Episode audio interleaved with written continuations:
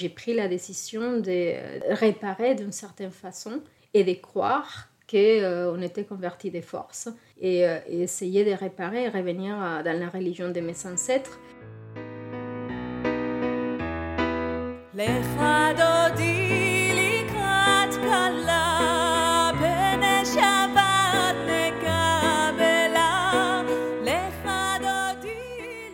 Bonjour à toutes, bonjour à tous.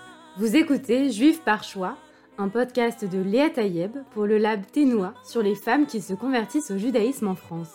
Ici, on se demande pourquoi des femmes s'engagent dans un tel processus. Pourquoi ces femmes sont-elles prêtes à consacrer plusieurs années de leur vie pour être reconnues juives? Beaucoup choisissent de passer par le consistoire, l'institution qui gère la plupart des conversions en France. En effet, seul le consistoire permet de voir sa conversion reconnue par la majorité du monde orthodoxe. Mais d'autres femmes optent pour une conversion chez les libéraux ou chez les massortis, une démarche tout aussi exigeante qui est reconnue par l'État d'Israël. Écoutons ensemble les histoires de ces femmes.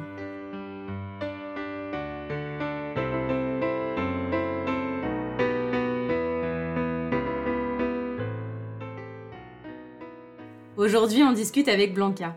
Blanca a 38 ans. Elle est mexicaine, économiste et élevée dans la religion catholique. En 2017, alors qu'elle effectue un voyage pour devenir bonne sœur, elle découvre Jérusalem et le judaïsme. À son retour, les questions fusent. J'ai rencontré Blanca le jour de son anniversaire hébraïque. Elle tient à le préciser. Elle porte un ensemble noir, de longues boucles brunes et un léger accent. Blanca s'est convertie chez les Massortis. Euh, je suis née dans une famille catholique hein, au Mexique et euh, assez traditionnaliste, je dirais ma mère euh, croyante et pratiquante, et, mon père croyant mais pas vraiment pratiquant, surtout très rebelle, très critique envers euh, les clergés.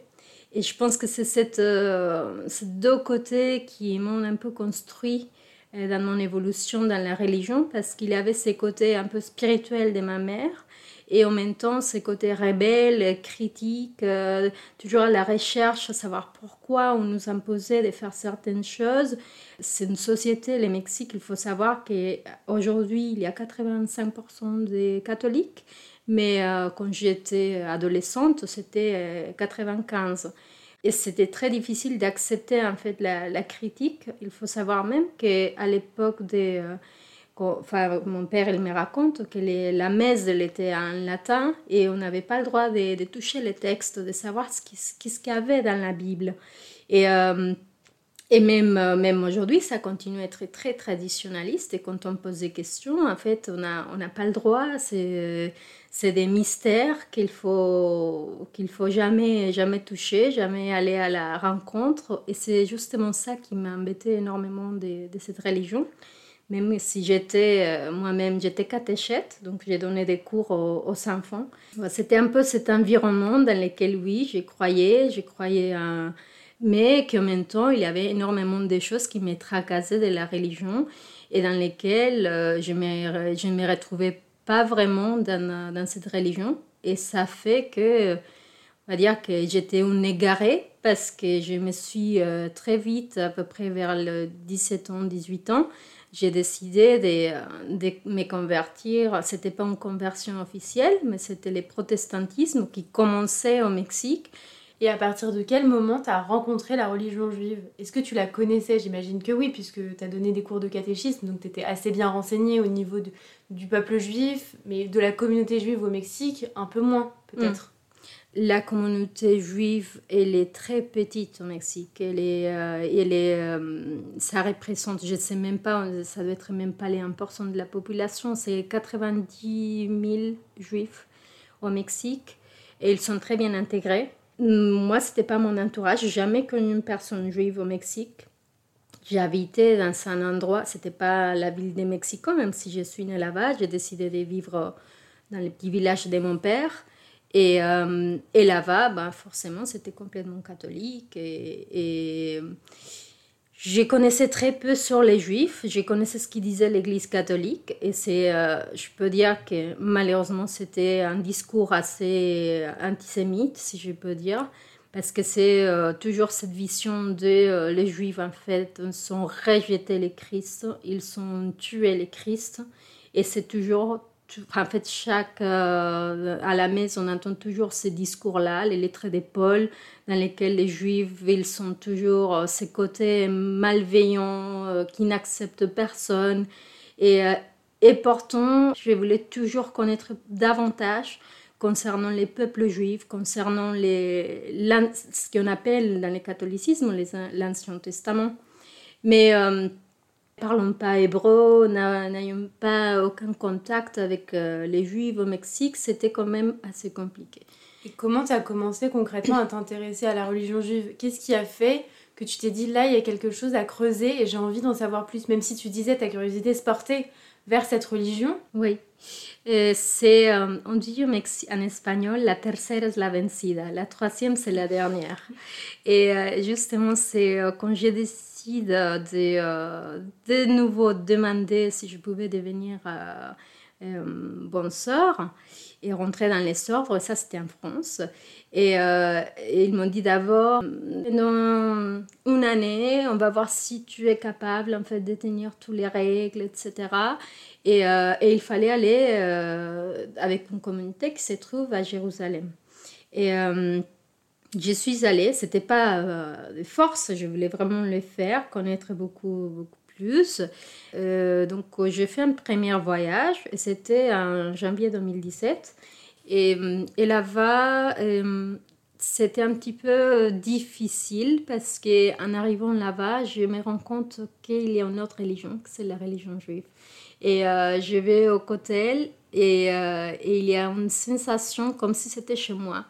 Et je pense qu'il y a beaucoup de femmes qui se sont converties, elles ont eu la même sensation. Et c'est quelque chose qui est très difficile à expliquer parce que ça ne rentre pas dans les cadres logiques. Et euh, surtout pour une personne comme moi qui a fait l'économie, qui est dans les maths, euh, c'est, ça c'est quelque chose d'irréaliste.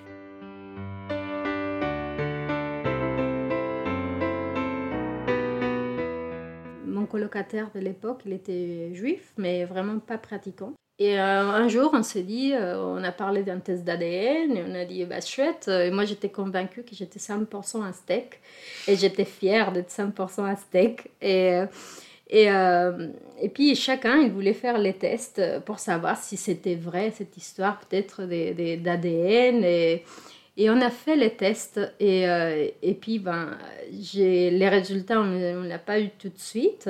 Mais entre-temps, il y avait ses colocataires qui voulaient s'approcher un petit peu plus du judaïsme et personne ne voulait lui suivre. Et je lui dit, bah, écoute, euh, moi si tu veux, ça m'intéresse de savoir, je peux t'accompagner. Et on a commencé à aller à la synagogue, à prendre des cours d'hébreu.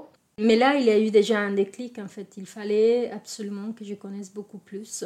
Et en attendant les résultats, et tout ce processus, il s'est fait tout seul, je me suis dit, euh, il y a déjà quelque chose en moi qui a envie d'aller plus, enfin, beaucoup plus loin.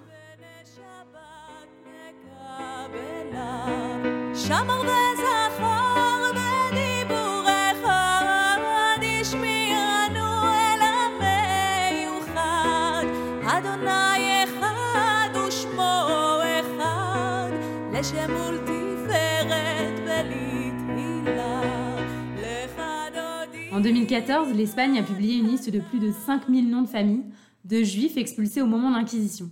Et à ce moment-là, tu as découvert quelque chose sur tes ancêtres, sur ta famille. C'était quoi?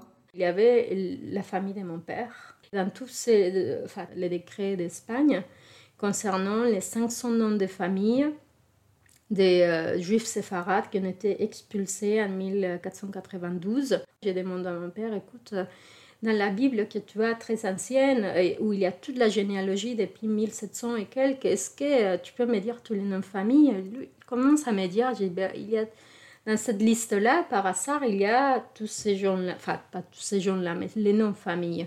Donc c'est quand même gardé en fait une Bible avec toute la généalogie de sa famille. Oui, oui, oui, oui. Et donc tous les noms de famille évidemment. Tous les noms de famille. Et beaucoup de noms de famille se retrouvaient avec la liste des marraines en fait. Oui, exactement. Euh, euh, il y avait tous les noms de famille qui étaient là et puis je lui dis mais écoute déjà tous les noms de famille que tu m'as dit en fait c'est des gens de la famille c'est-à-dire elles se sont mariées un peu en trop entre cousins éloignés. Et ça, je le savais déjà parce que j'ai vécu là-bas. Et en fait, il y a une sorte de rejet. Ils ne veulent, ils veulent pas s'assimiler. Ils sont catholiques, Mais il y a quelque chose qu'ils ont gardé et c'est le fait de continuer à se marier entre eux.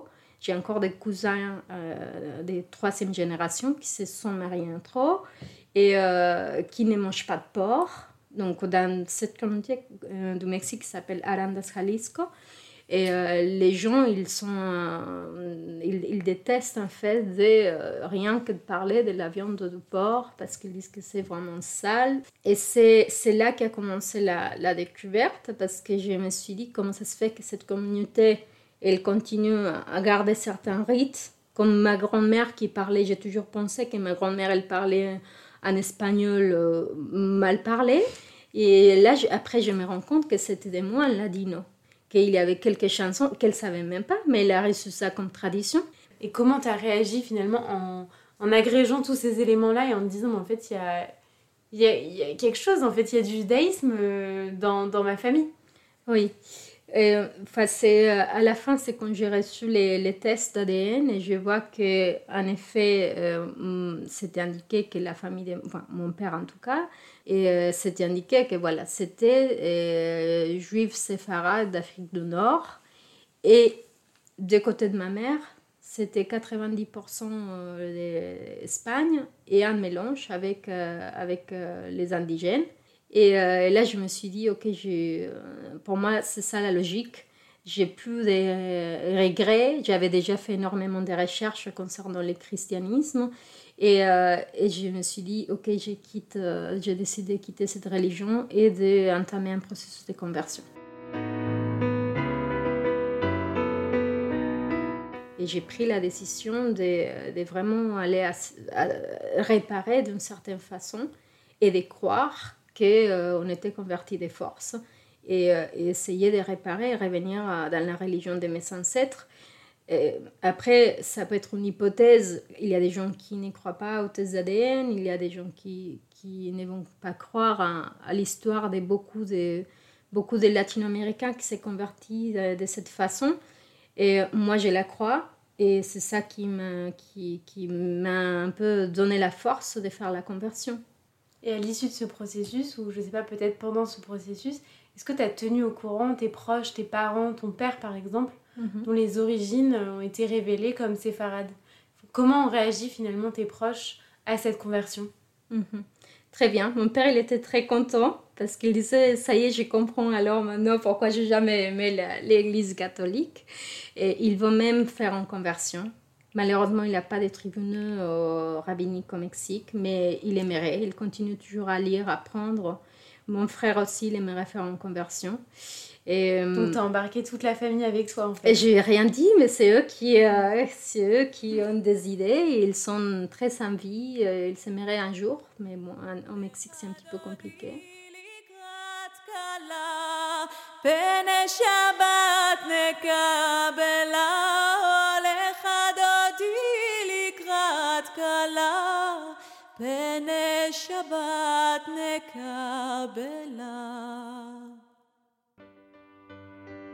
Merci à vous de nous avoir écoutés.